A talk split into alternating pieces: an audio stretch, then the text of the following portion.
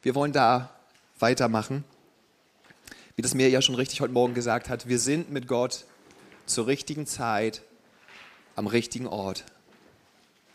Das ist unser Thema für 2024 hier in der Leuchtfeuergemeinde, egal ob hier äh, auf dem Campus in Eutin oder in Lübeck. Ruhm hat die steile These aufgestellt, wir sind mit Gott, in Gott, immer zur richtigen Zeit am richtigen Ort. Und das ist eine steile These, weil wir es immer sind, immer zur richtigen Zeit am richtigen Ort. Anders ausgedrückt bedeutet das auch, durch Gott sind wir nicht mehr äußeren Umständen ausgeliefert. Du bist jetzt kein Thermometer mehr, du nimmst nicht wahr, die Atmosphäre an diesem Ort ist, also ich meine jetzt nicht an diesem Ort, aber dort, wo du bist, die ist irgendwie bedrückend und oder an meinem Arbeitsplatz, alle reden schlecht. Okay, ich nehme das wahr. Okay. Sondern du bist jetzt durch den Heiligen Geist in dir, durch Gott in dir, bist du ein Thermostat. Das erkläre ich kurz, weil das vielleicht nicht jedem geläufig ist. Das bedeutet, du nimmst nicht nur wie ein Thermometer wahr, so ist es, sondern du bist derjenige, der wahrnimmt, der dann aber prägt, der sagt, ich verändere eine Atmosphäre. Das heißt, wir alle gehen durch Umstände. Ich, ich weiß manchmal, das ist ein bisschen so ein kontroverses Thema, aber ich bin nicht der Meinung, ich sehe es nirgendwo in der Bibel, dass irgendwo an irgendeiner Stelle Gott verheißen hat, hey, nimm mich in dein Leben auf, du nimmst Jesus in dein Leben auf und in dem Moment wird alles tutti frutti. Alles läuft, alles ist easy. Du bist da irgendwo so in den karibischen Inseln und der Wind weht so langsam durch deine Haare. Man bringt dir einen Cocktail, Palmwedel und du springst hinein in die Fluten. Halleluja. Das sind manchmal nicht deine äußeren Umstände. Wir kennen das, wir alle leben drin. Du merkst manchmal die Klatsche, ja? Die manchmal kommt am Montagmorgen. Aber und das ist der entscheidende Punkt. Was Jesus uns versprochen hat, ist, dass er mit uns sein würde. Bis zum Ende aller Zeit. Das heißt, wie wir es auch sehen, seine Jünger, diejenigen, die ihm nachgefolgt sind, seine, seine Schüler. Jesus hat sie geführt mitten in einen Sturm hinein. Aber was war das, das entscheidende Kriterium in dieser Situation? War nicht, dass der Sturm da war, sondern der Punkt, dass Jesus im Frieden Gottes ein Kissen hatte, auf dem er geruht hatte. Das heißt, die Realität, die in seinem Herzen war, war eine andere als die der äußeren Umstände. Wäre Jesus ein Thermometer gewesen, wie die Jünger zu diesem Moment, dann wäre er wahrscheinlich auch kreischend auf und ab gelaufen. Er hätte gesagt, wir werden alle sterben. Aber wir kennen die Geschichte, sie sind nicht gestorben. Warum? Weil Jesus das Thermostat in der Situation gewesen ist und weil er wusste, die Realität, die ich kenne, ist, mein Vater ist mit mir. Und dadurch muss sich jeder Sturm beugen. Und Situationen können sich verändern. Ich kann sie prägen. Ich bin ein Thermostat. Ich bin dem nicht mehr ausgeliefert. Das ist doch erstmal gute, gute Nachricht, oder? Das ist doch gute Nachricht, dass du denkst, oh, so und so sieht meine Situation auf der Arbeit aus. Ja, aber du hast Christus in dir. Christus ist in uns. Die Hoffnung auf Herrlichkeit. In diesem Monat und auch noch im März haben wir da das passende Thema oder auch Unterthema dazu, Influencer. Und diesen Ausdruck kennen wir alle nur zu gut aus dem Social-Media-Bereich. Ist tatsächlich der Hauptberufswunsch von, von der aktuellen jungen Generation Nummer eins. Ist es, was möchtest du später werden? Influencer. ich möchte Influencer werden. Also zu meiner Zeit, ich bin jetzt Millennial, ich äußere mich, ich bin schon ein bisschen mehr in die Jahre gekommen. Damals war es auf jeden Fall unter, bei den Mädels weiß ich nicht so genau, bei den Jungs war das, was war Berufswunsch Nummer eins? Fußball. Fußballstar, natürlich. Ganz klar. Hat sich verändert. Jetzt wollen sowohl Mädels als auch Jungs Influencer werden. Fernab aber von dem Social-Media-Bereich. Was bedeutet Influencer? Das bedeutet, es ist jemand, der Einfluss nimmt. Und ich möchte euch heute mit hineinnehmen in die Geschichte einer Person, die so einige Stürme in ihrem Leben erlebt hat, die so einige Herausforderungen und Umstände erlebt hat, die sie hätte verzweifeln lassen können.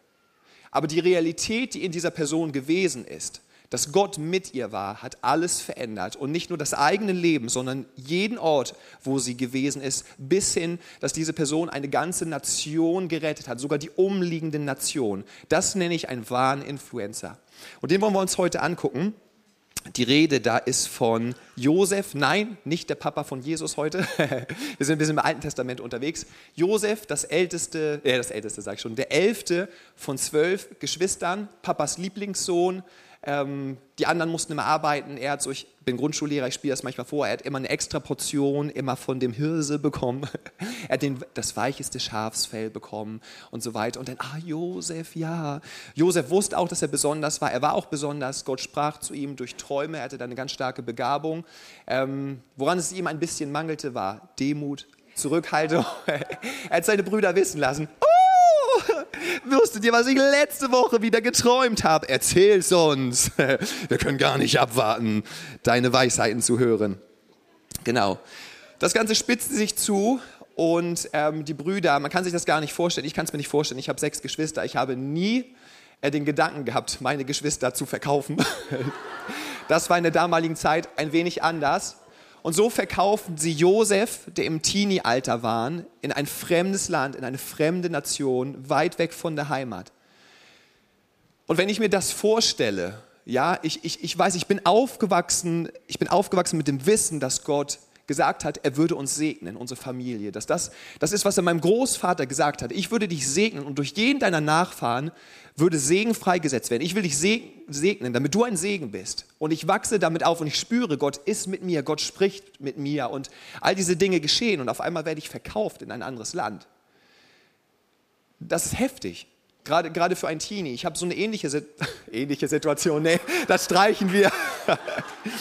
Ich habe eine Situation erlebt. Ähm, ich habe studiert in Flensburg und ähm, mein Papa ist mit mir mehrere Touren gefahren. Ähm, wir hatten nicht so ein riesiges Auto, auch kein Anhänger, deswegen mussten wir mehrere Touren fahren. Es war auch ganz gut, dann konnte ich langsam mich so auch gewöhnen. Sie sind immer wieder in die Wohnung in Flensburg, haben da wieder eine Fuhre hingefahren, zurück, nächste Fuhre und so weiter und das über ein paar Tage. Und dann kam dieser Moment, wo ich wusste, dass mein Vater jetzt fahren würde und ich würde nicht, er würde nicht wiederkommen.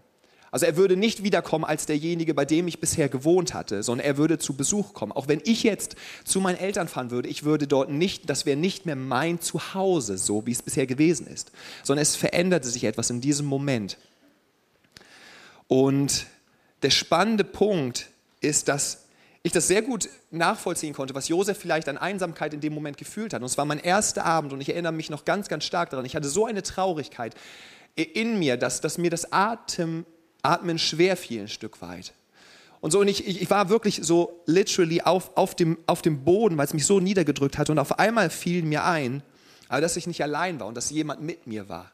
Dass da eine Realität ist, die nicht mit meinen äußeren Umständen gemessen werden konnte. Und das, was ich machte, ist, ich habe mir eine Worship-CD angemacht und ich habe Jesus erhoben. Und in dem Moment, wo ich ihn erhoben habe und wieder den Fokus ausgerichtet habe, dass er da war, war die Gegenwart Gottes so stark da.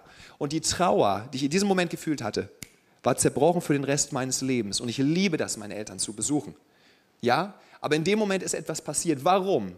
Weil ich wusste, dass Gott mit mir war, dass Gott dort war. Und das veränderte den ganzen Umstand. Und genau das wird hier über Josef beschrieben. Das ist das, was er wusste.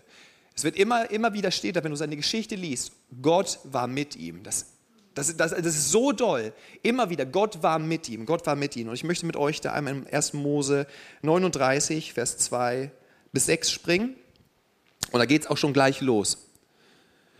Und der Herr, habe ich eben Mose gesagt? Ja, das ist ja auch im 1. Mose, aber wir reden nicht von Mose, wir reden von Josef. Gut. Und der Herr war mit Josef das ist wie seine Quelle, deswegen habe ich es auch blau gemacht. Das ist so seine innere Quelle, wo er immer wieder hingeht. Okay, Gott ist mit mir. Und die Konsequenz daraus ist sozusagen, da wo Wasser hinkommt, da, da grünt alles. Die Konsequenz war, und er war ein Mann, dem alles gelang. Und jetzt kommt Verantwortung neu rein. Und so durfte er im Haus seines ägyptischen Herrn bleiben. Das war nicht Usus. Wenn ein Sklave einfach nicht performt hat, dann wurde er auch schnell mal weiterverkauft.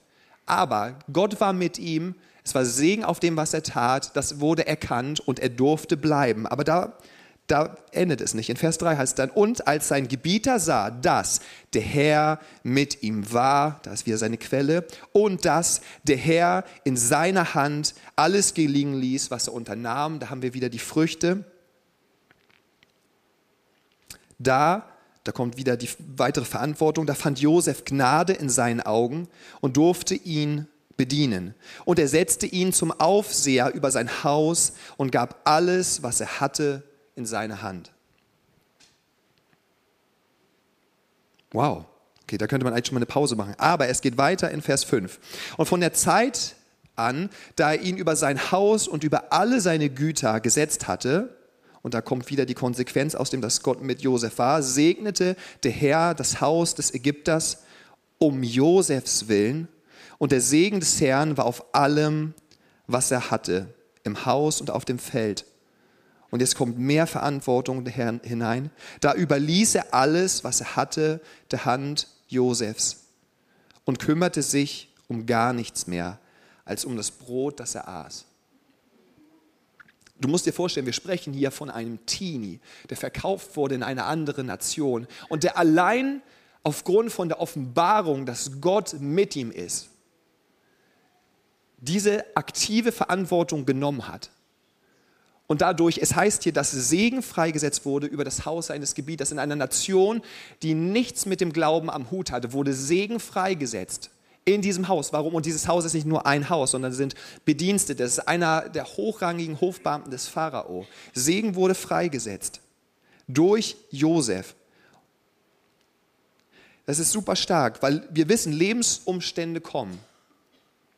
Aber Josef war zu dieser Zeit, am, zur richtigen Zeit, am richtigen Ort. Hatte sich so gefühlt am Anfang wahrscheinlich nicht. Aber worauf hat er sich fokussiert? Darauf, dass Gott mit ihm war. Und dadurch wurde es der richtige Ort zur richtigen Zeit. Dadurch kam mehr Gunst, mehr Verantwortung. Gott war mit ihm und er mit Gott. Und er prägte dort, wo er war und setzte den Segen Gottes frei. Jetzt kannst du, jetzt kannst du da stehen bleiben und denken, wow, was für eine Geschichte. So, so großartig. Und Josef ist dabei und er merkt, er bekommt immer mehr Verantwortung, er darf den Segen Gottes freisetzen. Und jetzt denkt man sich, jetzt kommt the end. Und du denkst, ja, wie wunderschön. Aber als nächstes kommt ein weiterer Sturm, ein weiterer Lebensumstand, der ihn bis ins Mark erschüttert, der das Potenzial hat, ihn zu bestimmen. Die Frau seines Herrn hat nämlich ein Auge auf ihn geworfen. Also Josef muss nicht der hässlichste gewesen sein anscheinend. Und ähm, sie wollte gerne mit ihm was starten, sage ich jetzt mal so auf, auf Neudeutsch. Josef aber wusste, dass alles, was er hatte, von Hand Gottes kam und ist Gott treu geblieben da drin und hat das Angebot, nenne ich es jetzt mal vorsichtig, abgelehnt. Daraufhin hat sie ihn der Vergewaltigung bezichtigt und sie hat Recht bekommen. Also Josef wurde zu Unrecht beschuldigt, zu Unrecht verurteilt, zu Unrecht ins Gefängnis geworfen. Das sieht für mich nicht erstmal aus nach Segen Gottes pur. Es ist ein weiterer Sturm gewesen. Und du denkst dir, ich habe schon so einen Mist erlebt. Und jetzt habe ich mich, ich wusste, Gott ist da und ich mache mich auf und ich, ich nehme ich nehm einfach das, was mir gegeben ist. Ich bin im Kleinen treu und jetzt kommt das. Nee, kein Bock mehr. Ich habe das schon mal probiert. Wo bin ich jetzt hier gelandet? Noch tiefer. Herzlichen Glückwunsch. Wo bin ich jetzt? In, erst war ich in Sklaverei, jetzt bin ich im Gefängnis. So. Josef hätte wieder jeglichen Grund, sich zu fühlen zur falschen Zeit, am falschen Ort, mit den falschen Leuten. Vollkommen verständlich gewesen. Ich glaube, wir alle können das ein Stück weit, hätten das nachfühlen können. Aber der Punkt ist wieder, und das sehen wir im 1. Mose 39, Vers 21 bis 23, und da kommt es wieder. Aber der Herr war mit Josef. Das ist der entscheidende Punkt. Es hat sich alles geändert. Aber eine Sache nicht, nämlich dass Gott mit ihm war. Und auch wieder hier, verschaffte Gott ihm Gunst und schenkte ihm Gnade vor den Augen des Kerkermeisters. Da kommt wieder die Frucht heraus. Dann kommt wieder mehr Verantwortung. Und der Kerkermeister gab alle Gefangenen, die im Kerker waren, in Josefs Hand. Und alles, was, er dort, was es dort zu tun gab, geschah durch ihn. Der Kerkermeister kümmerte sich nicht im geringsten um irgendetwas, das Josef in die Hand nahm. Denn der Herr war mit ihm und jetzt kommt wieder die Frucht und der Herr ließ alles gelingen, was er tat. Ich finde das Wahnsinn. Und du merkst, es kommt alles von dem Punkt, der Herr war mit ihm. Anders kannst du dir das nicht erklären. Josef hätte auch da sitzen können und es ist alles so schlimm und so schlecht. Alles sind gegen mich, keiner will mich, nicht mal du, du bist hier zurecht, ich nicht, ich habe so viele Träume und das Brot schmeckt mir auch nicht, es ist zugig, guck mal, wie feucht hier alles ist. Aber das macht er nicht. Das macht, das macht er nicht. Es wäre es wär verständlich. Es wäre verständlich, aber das macht er nicht, weil Josef weiß, er ist zur richtigen Zeit am richtigen Ort. Und er nimmt die Situation in die Hand. Nicht aus seiner Kraft, sondern aufgrund, man, man sieht ja immer wieder, Segen fließt nicht, weil er so ein cooler Typ ist und weil er das irgendwie dreht, sondern weil er sich fokussiert auf denjenigen, der versprochen hat, dass er mit ihm sein würde, der mit ihm im Sturm ist. Ich habe hier, hier gibt es mehrere Prinzipien, die man sich jetzt hier so rausziehen könnte, aber ich möchte euch drei mitgeben, die mich gleich angesprungen haben, die wir in diesem Leben von Einfluss sehen. Das ist ein Leben des Einflusses. Wir sehen einmal in Römer 8, Vers 28 in, ähm, über Josefs Leben. Wir wissen aber, dass denen, die Gott lieben, alle Dinge zum Besten dienen. Also sprich, ich bin der Überzeugung, Gott ist gut, was er tut, ist gut, ich verstehe es nicht, aber es wird zu meinem Besten werden. Es wird gut werden. Und das ist die Überzeugung, die Josef hatte über seinen Gott. Im 1. Mose 12, Vers 2 lesen wir, wie über den Urgroßvater von Josef gesprochen wurde, ich will dich segnen und du sollst ein Segen sein. Und so wie Gott zu mir ist, so will ich auch zu den Menschen um mich herum sein. Und da wurde er aktiv da drin. Er fokussierte sich auf den Segen Gottes, aber es war keine Einbahnstraße, sondern er gab es weiter. Und dann in Lukas Vers 16, äh, Kapitel 16, Vers 10 lesen wir, wer im geringsten treu ist, der ist auch im Großen treu.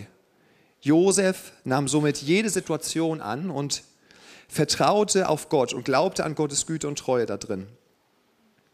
Und darin ging er dann Schritt für Schritt und prägte jeden Bereich, der ihm gegeben wurde. Jetzt kannst du dich fragen, was hat das mit meinem Leben zu tun? Vielleicht bist du nicht im Gefängnis. Herzlichen Glückwunsch, das ist schon mal gut. Vielleicht bist du nicht in Sklaverei. Aber du bist auch und jeder von uns ist in Lebensumständen, wo die Frage ist, wo du einfach sagst, ich nehme das einfach jetzt so hin und verzweifle daran. Oder ich sehe, dass Gott mich zur richtigen Zeit am richtigen Ort hat und dass mit ihm alles möglich ist und dass ich alles drehen werde. Vielleicht nicht sofort, aber ich vertraue auf den Gott, der mit mir ist der treu gewesen ist damals, der treu sein wird jetzt, der treu sein wird in alle Ewigkeit. Und dadurch verändere ich. Ich meine, ich selber, ich komme aus dem, aus dem Bildungssystem, ich bin Grundschullehrer. Und es ist manchmal, also es ist ganz einfach, diese, diese Atmosphäre wahrzunehmen im Lehrerzimmer. Es ist ganz einfach, es ist ganz einfach, damit reinzugehen. Da musst du dich noch nicht mal anstrengen. Das passiert schon fast von alleine. Ja, aber wenn dann sich jemand aufstellt und wenn jemand mit einer anderen Realität reinkommt, das denkt, okay, die Umstände sind so, das System ist so, was bringt Nörgeln? Gar nichts. Aber ich schaue auf den, der mit mir ist und ich lasse mir zeigen, was er mir gegeben hat und ich präge da drin. Du, es geht gar nicht anders, als dass du etwas veränderst, als dass du Einfluss nimmst, weil es sticht heraus inmitten von Dunkelheit, sticht heraus, wo Hoffnung ist, wo Hoffnung strahlt wo du eine andere Perspektive hast. Und Leute, du musst dich noch nicht mal anstrengen. Leute werden dich fragen, was ist an dir anders? Was ist an dir anders? Und du kannst ihnen einfach genau das zeigen, was zu dir zur Quelle geworden ist, nämlich Jesus. Es heißt in Josua 1, Vers 3, jeden Ort, auf den eure Fußsohlen treten, habe ich euch gegeben, und in 1 Vers 9 heißt es, sei darum unerschrocken und nicht verzagt, denn der Herr, dein Gott, ist mit dir überall, wo du hingehst. Das heißt, ich schließe die Tür zur Arbeit auf, meine Füße setzen sich rein und dadurch, dass der Heilige Geist in mir lebt, wird das heiliger Boden. Das heißt, es ist alles möglich. Warum? Weil Gott mit mir ist. Weil ich ihn mit dorthin bringe. Egal was vorher gewesen ist, es verändert sich. Warum? Weil Joscha da ist. Ja? Es verändert, es, auf deiner Arbeit ist alles möglich. Warum? Weil du da bist. In deinem Freundeskreis ist alles möglich. Warum? Weil du da bist. In deiner Nachbarschaft ist es alles möglich. Warum? Weil du da bist. Weil du da bist, weil Gott mit dir ist. Für Josef hat das später bedeutet, dass er aufgrund dessen, dass er im Kleinen treu war und dass er festgehalten hat und dass er auf Gott geschaut hat und dadurch sich hat inspirieren lassen und dadurch zum Einfluss wurde, bedeutete das, dass er später in einer Zeit, wo Ägypten kurz vor einer Hungersnot stand, dass er das Geschick des ganzen Landes ändern konnte durch, durch Gott, durch seine Beziehung zu Gott. Und nicht nur das, sondern auch die Nationen um ihn herum wurden gerettet. Das heißt, es ist alles möglich. Und das ist Altes Testament, Leute. Das heißt, es heißt, es heißt im Neuen Testament, dass alles, was im Alten Testament gewesen ist, dass es nichts ist im Vergleich zu dem, was sozusagen nach Jesus kommt, dass der Kleinste im Königreich Gottes größer sein würde als all das, was wir im Alten Testament sehen. Das heißt, umso mehr, es ist alles möglich. Und ich habe es jetzt immer wiederholt, es heißt, Gott war mit Josef. Durch das Neue Testament wissen wir aber, dass Gott nicht nur mit uns ist, im Alten Testament war es so, dass immer ein, ein Mensch hat einen Auftrag Gottes bekommen, der Heilige Geist kam auf diese Person, die Person erfüllte den Auftrag und dann ging der Heilige Geist wieder. Jetzt ist es aber so, dass durch den Heiligen Geist, den du hoffentlich in dein Leben aufgenommen hast, er in dir Wohnung genommen hat und dass er nicht wieder weggeht. Er ist in dir. Er wohnt in dir. Einige gucken mich ein bisschen skeptisch an, ich beweise es euch. 1. Korinther 6, Vers 19 heißt es, oder wisst ihr nicht, dass euer Leib, du darfst dich einmal anfassen, geh einmal kurz sicher, dass du einen Leib hast. Ja, okay, gut. euer Leib ein Tempel des in euch wohnenden Heiligen Geistes ist, den ihr von Gott empfangen habt und dass ihr nicht euch selbst gehört. Hammer, okay. Einige sagen sich, okay, Tempel kann ich nicht mit viel mit anfangen. Wir wollen uns einmal einen Tempel anschauen sehr, sehr vereinfacht. sehr, sehr vereinfacht, aber es wird, es wird trotzdem deutlich. Wir haben hier, das ist der erste Teil, haben wir den Vorhof, dann als zweites das Heiligtum. Schön, dass ich euch das vorlese eigentlich, ne, als wenn ihr nicht lesen könntet. Und als dritte das Allerheiligste. Und es das heißt, dass im Allerheiligsten dort die Gegenwart Gottes wie gewohnt hat einfach. Vorhof konnten schon eine ganze Menge an Leuten, ins Heiligtum gar nicht mehr so viele im Alten Testament und ins Allerheiligste durfte eine Person einmal im Jahr. Das ist gewesen, bevor Jesus sozusagen all das, was ich gerade schon erzählt habe, für uns getan hat. Und es heißt ja, dass der Vorhang zerrissen wurde zum Allerheiligsten und wir jetzt in unserem Alltag Gemeinschaft mit Gott haben können. Sogar noch mehr, dass Gott selber, der Geist Gottes an Pfingsten, auf uns kam, vielleicht war es bei dir jetzt auch nicht Pfingsten, in dein Leben kam und jetzt mit dir wohnt. Also näher kann Gott dir gar nicht mehr kommen. Er wohnt in dir. Er wohnt, er wohnt mit seinem Geist in dir. Okay, und du bist das jetzt. Du bist ein Tempel. Wie kann man sich das jetzt vorstellen? Das sehen wir einmal auf der nächsten Slide. Auch sehr vereinfacht. Wir als Tempel, wir haben ganz außen wieder unseren Körper, den Vorhof. Kannst dich nochmal anfassen. Stell sicher, dass du immer noch einen Körper hast. Genau, weil es ja manchmal Leute hinter, hinter dass sie äh, einen Körper haben. Dann als zweites deine Seele, deine Gefühle, deine Emotionen, das ist alles der Bereich des Heiligtums, könnte man sagen.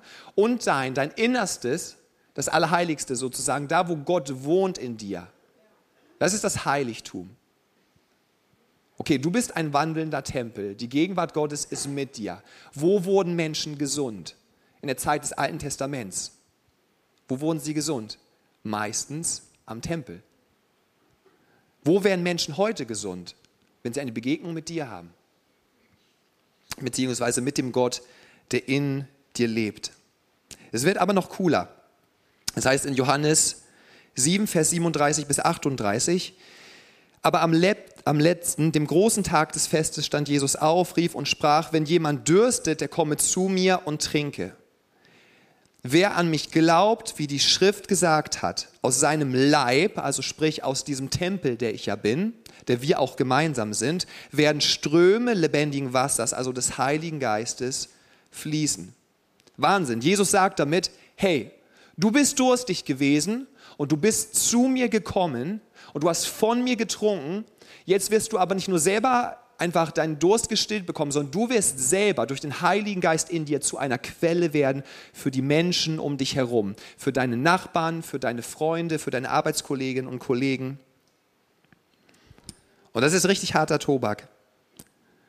Lasst uns einmal ganz kurz ähm, uns die nächste Folie angucken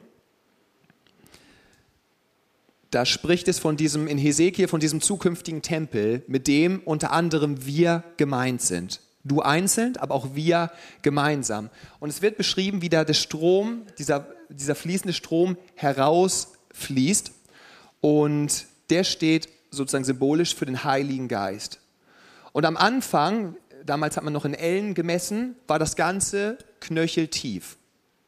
Dann wurde weiter gemessen, den Strom entlang, weitere 1000 Ellen. Das ganze Ding ist knietief jetzt schon. Es geht weiter, weitere 1000 Ellen, hüfttief. Es wird weiter gemessen, 4000 Ellen, so tief, dass man schwimmen muss. Und ich fand das Bild ganz cool, weil die Frucht links und rechts immer mehr wird. Das seht ihr wahrscheinlich. Das Grün nimmt zu.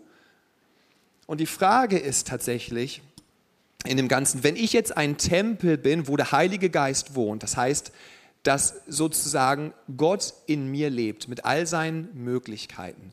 Wenn das wahr ist, warum merke ich das denn manchmal nicht in meiner Nachbarschaft? So. Und dann ist nämlich die Frage, was ist das Maß dessen, wie du dem Heiligen Geist in deinem Leben Raum gibst? In den kleinsten Bereichen. Ich zum Beispiel, ich habe gestern mich eingestellt, hey, ich habe jetzt eine coole Lobpreiszeit mit Jesus und ich mag das gerne. Wir, wir, unsere Wohnung ist ähm, in Lübeck am Campus zum Park hin. Und ich wollte gerade anfangen zu spielen und ich habe dann auch gesagt, ich will dir kein Opfer bringen, was mich nichts kostet. Schön gesagt, Joscha. Und auf einmal sehe ich ganz, ganz rechts sitze ich einen Mann sitzen. Und ich merke in mir, wie der Heilige Geist sagt, das ist dein Moment. Und wo ich, ich könnte jetzt sagen, oh, aber ich wollte doch jetzt die Lobpreiszeit haben und so weiter. Aber ich stelle meine Gitarre weg und ich entscheide mich, dass ich nicht dem Strom Gottes, dem Heiligen Geist, der in mir ist, dass ich da keinen Riegel vorschiebe, sondern ich entscheide mich, dass ich das aufmache, so wie Uli das im Lobpreis gesagt hat. Ich entscheide mich, dass ich das fließen lasse. Ja, ich, ich kann viel beten. Ja, Jesus, berühre Lübeck und so weiter. Aber wenn, wenn ich selber nicht willig bin, dann auch zu gehen und mich aufzumachen, dann wird höchstwahrscheinlich nichts passieren. Ja, also es heißt, das Maß, dessen, inwieweit Gott wirken kann in dieser Welt, ist massivst abhängig von der Entscheidung, die ich treffe, ihm Raum zu geben und dem zu folgen. Wenn er sagt, geh, dann gehe ich. Wenn er sagt, stopp, dann stoppe ich. Und das ist das ganze Geheimnis. Und wo du hier siehst, dass es immer mehr zunimmt, wenn, wenn du einfach generell dieses Leben führst im Heiligen Geist, du hast einfach Raum, was auch immer das bedeutet. Und er sagt, deine Nachbarn, die möchte ich, denen möchte ich jetzt begegnen. Es gibt keine zu harten Nachbarn. Es gibt keine zu harten Arbeitskolleginnen oder Kollegen. Du kannst jetzt sagen, oh, was ist denn los in unserer Stadt? So, warum gibt es so wenig Christen? Und so weiter. Du bist die Antwort. Vielmehr Christus in dir, in uns, ist die Antwort das bedeutet, hey, ich bin zur richtigen Zeit am richtigen Ort. Mirja und ich sind umgezogen. Das heißt, unsere Nachbarn werden Jesus Christus kennenlernen. Warum? Weil wir jetzt da sind und weil wir nicht nur eine coole Lobpreiszeit hinter unseren Türen haben, sondern weil wir sagen, wir machen uns auf, wir laden ein, wir begegnen, wir geben dem Raum. Und das verändert alles. Das verändert alles. Und das Coole ist, dass es beschrieben wird, in Vers 8 in dieser Hesekiel-Stelle, die habe ich nicht mit drauf. Das heißt, überall, wo dieses Wasser hinfließt, bringt es Leben. Und hier wird beschrieben, wie es mündet in das Meer. Und wenn es ins Meer geflossen ist, und hier wird das Tote Meer äh, beschrieben, also es mündet, dieser Fluss des Lebens mündet in das Tote Meer und wenn es in das Meer geflossen ist, dann wird das Wasser des Meeres gesund. Und ein Meer ist immer ein Bild für die Nation. Und wir sehen gerade eine ganze Menge an Umständen in dieser Zeit. Wir sehen eine ganze Menge an Fragezeichen. Was ist die Antwort? Dass wir alle sagen, hoffentlich kommt bald eine Erweckung ich persönlich, ich, ich, möchte, ich möchte mich nicht mit dir entzürnen. Ich glaube nicht an eine Erweckung, die auf einmal von außen plötzlich kommt und die Leute werden so, ohne dass sie wollen, so in die Gemeinde gezogen. Ah, was tue ich hier? Ich weiß es gar nicht, aber ich möchte Jesus auf einmal. Es wird höchstwahrscheinlich nicht passieren, sondern was wird passieren? Du verstehst, was dir gegeben ist, dass Gott in dir ist und dass du immer mit ihm zur richtigen Zeit am richtigen Ort bist und dass er alle Weisheit hat, die es braucht. Dass er alles hat, was es braucht und du ihm Raum gibst und dadurch veränderst du dein komplettes Umfeld. Das heißt in Vers 9, und es wird geschehen, wohin dieses fließende Wasser kommt, da wird es leben. Und es wird alles gesund werden und leben, wohin dieser Strom kommt. Das heißt, die Frage ist nicht, ob dieser Strom Leben bringt. Das wissen wir alle. Ja, kann Gott heilen? Auf jeden Fall. Kann Gott freisetzen? Auf jeden Fall. Versorgt Gott? Auf jeden Fall, haben wir gerade gesungen. Gott mein Heiler, Gott mein Versorger. Das ist seine Natur. Ja, aber er möchte es machen und er möchte es mit dir und er möchte es mit mir machen. Er möchte uns dafür gebrauchen und er möchte aus uns heraus. Er, er, wohnt nicht mit seinem Heiligen Geist in uns, dass wir sagen, boah, wir haben so eine tolle gemeinsame Zeit einfach mit ihm, sondern er möchte dein Leben erfüllen und er möchte aus deinem Leben rausfließen. Und das möchte ich euch auf der nächsten Folie noch einmal zeigen. Da sind wir wieder sozusagen wir als der Tempel Gottes. Das ist mit den Kreisen, mit den blauen Pfeilen. Genau, sehr gut. Das sind wir, der Tempel Gottes. Ihr wisst das, in mir ist der Geist Gottes. Ich habe eine Seele, meine Gefühle, Empfindung, alles und so weiter. Ich habe meinen Leib und er, er, möchte rausfließen. Für mich bedeutet das ganz häufig und ich stehe manchmal auf und bin nicht so, yes, ein neuer Tag, neue Möglichkeiten. Manchmal ist es, ist es anders und ich nehme einfach Zeit und ich spreche häufig in Sprachen. Wenn du für dich persönlich das noch nicht empfangen hast, die Gabe des Sprachenredens, dann komm gerne nach dem Gottesdienst auf einen auf uns zu und wir wollen für dich beten, weil es so ein Geschenk ist. Und ich merke manchmal dann, wie ich zum Beispiel unter der Dusche stehe und ich habe alle meine Gefühle in meiner Seele sind da und die sagen, oh, nicht aufstehen. Mein Körper sagt auch, lieber wieder hinlegen. Und ich bin unter der Dusche und ich spreche in Sprache und ich merke auf einmal, wie von innen, es kommt nicht von außen auf einmal, sondern Gott ist ja in mir drin. Ich bin verbunden mit, mit meinem Geist, mit seinem Geist dann auf einmal wie einfach diese Lebensströme des Heiligen Geistes in mir zunehmen. Und das blubbelt so hoch und steigt aus. Das sind diese Ströme lebendigen Wassers, von denen Jesus gesprochen hat. Und die fließen und die fließen. Auf einmal erfüllen die blub, fließen die in meine Seele hinein. Ich merke auf einmal, meine Gefühle sind ganz anders. Haben sich meine Umstände verändert? Nein. Es ist immer noch derselbe Morgen, immer noch derselbe Körper. Und trotzdem merke ich, es ist etwas anderes. Der Heilige Geist fließt und ich, ich spreche weiter in Sprachen. Ich gebe dem Heiligen Geist einfach Raum. Und ich merke, wie er mich erfüllt. Ich spüre das sogar manchmal körperlich einfach. Ja? Und dann aber möchte er ja nicht da bleiben, dass ich jetzt so frisch gestärkt in meinen Tag gehe, sondern er möchte aus mir herausfließen. Er möchte hineinfließen, dort wo ich bin, in meiner Schulklasse. Er möchte hineinfließen, da wo du bist, im Sportverein. Ja? Und du merkst es, wenn du auf einmal spürst, dein Herz fängt an zu klopfen dann ist es groß, mit großer Wahrscheinlichkeit, möchte der Heilige Geist gerade jemandem begegnen durch dich. Ja, und er wird dir alles geben, was du brauchst in dieser Situation. Ralf hat das gemacht. Ralf wusste, ich möchte meiner Chefin begegnen. Und er hat sie eingeladen. Er hat gesagt, hey, ich gehe in eine Gemeinde, die mein Leben verändert hat. Wir haben am Anfang immer so ein Konzert und dann ähm, haben wir einfach so, so, einen kurzen Input einfach mit lebensrelevanten Themen. Danach gibt es Kaffee, möchtest du kommen? Sie hat ja gesagt und ist Jesus begegnet. Hammer. Hätte Ralf das nicht gemacht, wäre sie nicht da. Ein anderer Held ist aus unserer Dinnerparty, ist Jerry, der irgendwann auf seiner Schule gemerkt hat, Gott möchte diesem Mädchen Selina begegnen. Und er hat gesagt, ich, ich kann das nicht für mich behalten, ich muss das mit ihr teilen. Und ich glaube, es ist in Ordnung für Selina, wenn ich teile. Sie hat gesagt, ah, sie hat sich über lustig gemacht. Sie hat gesagt, immer dieser Jesus-Junge hier. Aber er ist dran geblieben, weil er wusste, dass er ein Influencer ist dass Gott etwas machen wollte. Und die Realität dessen, was er in sich trug, war größer als die Umstände. Er wusste, Gott ist in mir und Gott möchte ihr begegnen. Er ist dran geblieben. Und Selinas Leben wurde radikal verändert. Sie ist Jesus begegnet. Aber ein, einfach so? Nein, sie ist ihm durch Jerry begegnet. Selina wiederum hat gerade über mehrere Monate für ihre Schwester gebetet, dass ihre Schwester Jesus begegnen würde. Und sie ist dran geblieben, sie hat mit ihr gesprochen, sie hat für sie gebetet. Was ist passiert? Ihre Schwester hat sich für Jesus entschieden, ist radikal Jesus begegnet. Jetzt wird ihre Schwester nächste Woche bei uns zu Hause in der Badewanne getauft und lädt wieder und lädt wiederum ihre zwei Freundinnen ein, die nichts von Jesus wissen, außer dass sie Charlene sehen, lädt sie ein zu der Taufe. Jesus möchte begegnen. Ja, und er tut das auch Gnade Gottes, er tut das in, zum Beispiel in Nationen, wo du nicht frei über den Glauben sprechen kannst, zum Beispiel in der arabischen Welt. Er begegnet Menschen durch Träumen. Aber das ist nicht das Normal.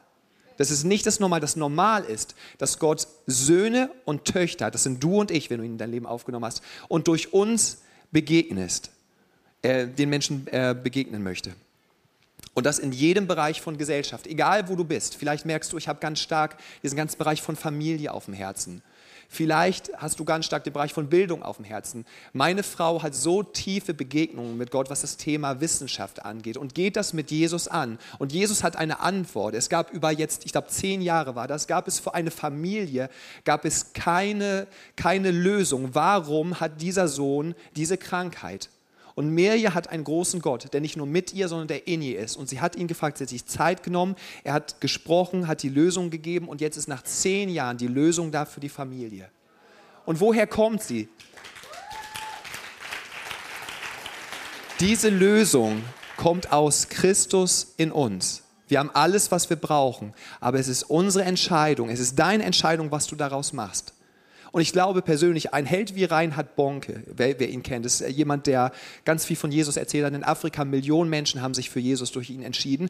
Das Geheimnis von einem Reinhard Bonke ist, dass er immer wieder gesagt hat, der Heilige Geist lebt in mir und ich gebe ihm Raum. Und ich sage ja in jeder Situation, weil ich bin immer mit ihm zur richtigen Zeit am richtigen Ort. Und wenn er Nein sagt, dann sage ich Nein und ich mache das immer zur richtigen Zeit am richtigen Ort. Überall, wo dieser Strom des Lebens hinfließt, da heißt es in Hesekiel 47, Vers 12, aber an diesem Strom werden allerlei Bäume wachsen, deren Blätter nicht verwelken und deren Früchte nicht aufhören werden. Alle Monate werden sie neue Früchte bringen, denn ihr Wasser fließt aus dem Heiligtum. Und ihre Früchte werden als Speise dienen und ihre Blätter als Heilmittel. Du gibst das Maß vor, in dem dieser Segen durch dein Leben freigesetzt wird. Das, das gibst du vor. Du kannst dich anschließen, den Kopf in den Sand stecken und sagen, es wird alles nur noch schlimm. Und ich hatte diese Frage, ich habe mich gerade mit einem Grundschulfreund wieder getroffen und er hat gesagt, Joscha, ich habe Angst. Wirklich. Und es ist ein smarter Typ. Und er hat gesagt, ich habe Angst einfach, wenn ich das sehe, was sich gerade entwickelt. Und was denkst du, wird es so weitergehen? Und ich habe ihm gesagt, du, ich habe ihm einfach von Jesus erzählt und einfach, dass meine Hoffnung nicht in den Umständen liegt. Und wenn du auch in der Bibel liest, dann wissen wir, dass die Umstände manchmal wirklich sehr, sehr herausfordernd werden. Aber das sollte jetzt, das sollte jetzt wiederum nicht der Moment sein, dass wir sagen, ah, jetzt heulen wir alle. Nein, sondern wir wollen, wir wollen ja das machen, was Josef gemacht hat. Wir wissen, Gott in uns ist stärker. Das Licht wird in der Finsternis scheinen. Und das wird alles verändern. Das wird alles verändern. Wer an mich glaubt, wie die Schrift gesagt hat, aus seinem Leib werden Ströme lebendigen Wassers fließen. Das heißt, die möchten, der Heilige Geist möchte in dein Umfeld fließen. Und jeden Ort, auf den du deine Fußsohlen setzt, den hat Gott dir gegeben. Dort, wo du bist, bist du gesetzt, ein Segen zu sein. Ja? Das heißt, wir sind auch durch unseren Glauben an Christus, sind wir wie Abrahams Kinder. Das heißt, es gilt auch für uns. Er segnet uns und wir sollen ein Segen sein. Die Vision ist auch nicht, dass wir Menschen hier in einen Gottesdienst bringen und dass sie hier Jesus erleben. Das wäre sehr, sehr limitiert. Aber Menschen können einen Gottesdienst erleben, von Montag bis Sonntag, weil sie dich treffen. Und es ist die Frage, gibst du Gott Raum, dass ein Gottesdienst stattfinden kann? Wie auch immer das aussehen mag, ja? Wie auch immer das aussehen mag in deiner Nachbarschaft, an deinem Arbeitsplatz, wie auch immer das aussehen mag, aber gibst du ihm den Raum und nimmst du, nimmst du Ownership die Verantwortung, da wo du bist, wirst du zu jemandem, der Einfluss bringt und der sagt, ich bin immer zur richtigen Zeit am richtigen Ort, weil Christus mit mir und in mir ist. Und da gibt es ganz viele verschiedene Aktionen, die du machen kannst. Das ist von, ich lade dich einfach mal auf einen Kaffee ein, bis hin zu, ich weiß es nicht, Patrick zum Beispiel macht einfach freitags eine Feuertonne. Und die Jungs kommen dahin und sie, sie kennen ihn, sie kennen sein Herz und Gespräche finden einfach statt. Ja, und, da, und es, es, es tut sich was. Vielleicht nicht am ersten Moment, aber du bleibst einfach dran. Weil das sind die Menschen, die dir gegeben wurden. Und ich möchte noch mal kurz auf die Eukos-Map eingehen, die mir ja auch schon am Anfang uns gezeigt hat. Genau, wir wissen, ähm, Eukos bedeutet im Endeffekt mein Haus oder meine Hausgemeinschaft. Es ist aber auch mein persönliches Umfeld. Es ist auch dein natürlicher Einflussbereich, da wo du gerade bist. Weil ich bin nicht auf deinem Arbeitsplatz. Ich würde mir manchmal wünschen, Ruben wäre mit auf meinem Arbeitsplatz, aber es ist er nicht. Und es muss auch gar nicht sein. Warum? Weil ich ja da bin. Und es braucht nichts anderes als dich dort vor Ort und dass du dich weit machst. Und du berührst diese Leben im ganz Natürlichen. Und ich möchte euch bitten, dass ihr damit arbeitet, dass ihr euch die Namen aufschreibt der Leute, mit denen ihr in Kontakt seid, deren Leben dein schon ganz natürlich berührt. Und einfach euch leiten lasst, hey, du gehst am Kühlschrank vorbei und du siehst irgendwie, ja, Cindy von der Tankstelle. Jesus, du hast was vor. Nächstes Mal, wenn ich, tank, wenn ich tanken gehe, ich, ich, ich, ich, werde schauen, sei es einfach, ich werde sie ermutigen einfach, irgendwie ein Wort der Hoffnung oder was weiß ich, was auch immer er tun wird. Also ich möchte es jetzt gar nicht so sehr vorgeben einfach, weil der Heilige Geist da was, was mit dir vorhat. Aber du berührst diese Leben und diese Leben berühren wieder weitere Leben. Und das ist genau die Art und Weise, wie Gott sein Reich bauen möchte. Deswegen wollen wir uns jetzt nochmal Zeit nehmen, dass wir einfach ganz praktisch starten, dass wir sozusagen unser, unser, unser Herz, unseren Tempel weit machen. Und manchmal startet das mit einem Gebet einfach, wenn du zur Arbeit fährst und du segnest einfach deine Kolleginnen und Kollegen. Ja, es startet vielleicht manchmal einfach mit dem Gebet. Und dann sagst du, hey, ich möchte nicht nur einfach beten, dass sich etwas tut, sondern ich möchte auch die Antwort sein. Wir beten nicht nur für Arbeiterinnen und Arbeiter in der Ernte, wie Jesus Menschen beschrieben hat, die nicht mit ihm unterwegs sind, sondern wir selber wollen die Antwort sein auf dieses Gebet dann auch. Und wir sind vorbereitet und wir gehen einfach. Deswegen lasst uns jetzt, Technik kann gerne, das habe ich euch leider nicht gesagt, sorry Jungs, aber ein bisschen Flexibilität und Spontanität brauchen wir immer. Ähm, wir wollen uns ein bisschen instrumental Musik im Hintergrund ähm, abspielen lassen und ich möchte dich bitten, dass du ähm, dich einfach zu zweit mit jemandem zusammentust und dass du dir vom Heiligen Geist jetzt gerade eine Person nennen lässt. Eine Person, für, und ihr tauscht euch kurz aus, wer die Person ist, mit der du in Kontakt bist, deren Leben deins schon einfach berührt, ganz natürlich. Und dass ihr für diese Person einfach betet, ähm, dass Gott das Herz berührt und dass Gott euch zeigt, wie ihr in der nächsten Woche euch aufmachen könnt und dieser Person begegnen könnt. Und ihr seid zur richtigen Zeit dann am richtigen Ort und lasst fließen, was der Heilige Geist in euch hineingelegt hat. Genau, einmal die Musik ab. Tauscht euch gern ganz kurz aus, Name, wer es ist. Petro, Fußballtrainer und dann geht's los. Jesus, wir danken dir für ein jedes Leben, für das wir gerade gebetet haben. Und wir danken dir, Vater, dass die Wahrscheinlichkeit, dass diese Person Jesus Christus begegnet, gerade so stark gestiegen ist. Warum? Weil wir uns aufgemacht haben. Weil wir wissen, dass wir zur richtigen Zeit am richtigen Ort sind und dass du uns gebrauchen möchtest, Jesus. Vater, und wir danken dir, Vater, für die Zeugnisse, die wir hören werden, Jesus, von den Malen, wenn wir wahrnehmen, was du sprichst, Heiliger Geist, und dir Raum geben, egal wo wir sind, in jedem Setting. Und wir danken dir dafür, dass die Menschen um uns herum Jesus Christus kennenlernen werden. Christus in uns, die Hoffnung auf Herrlichkeit. Amen. Amen.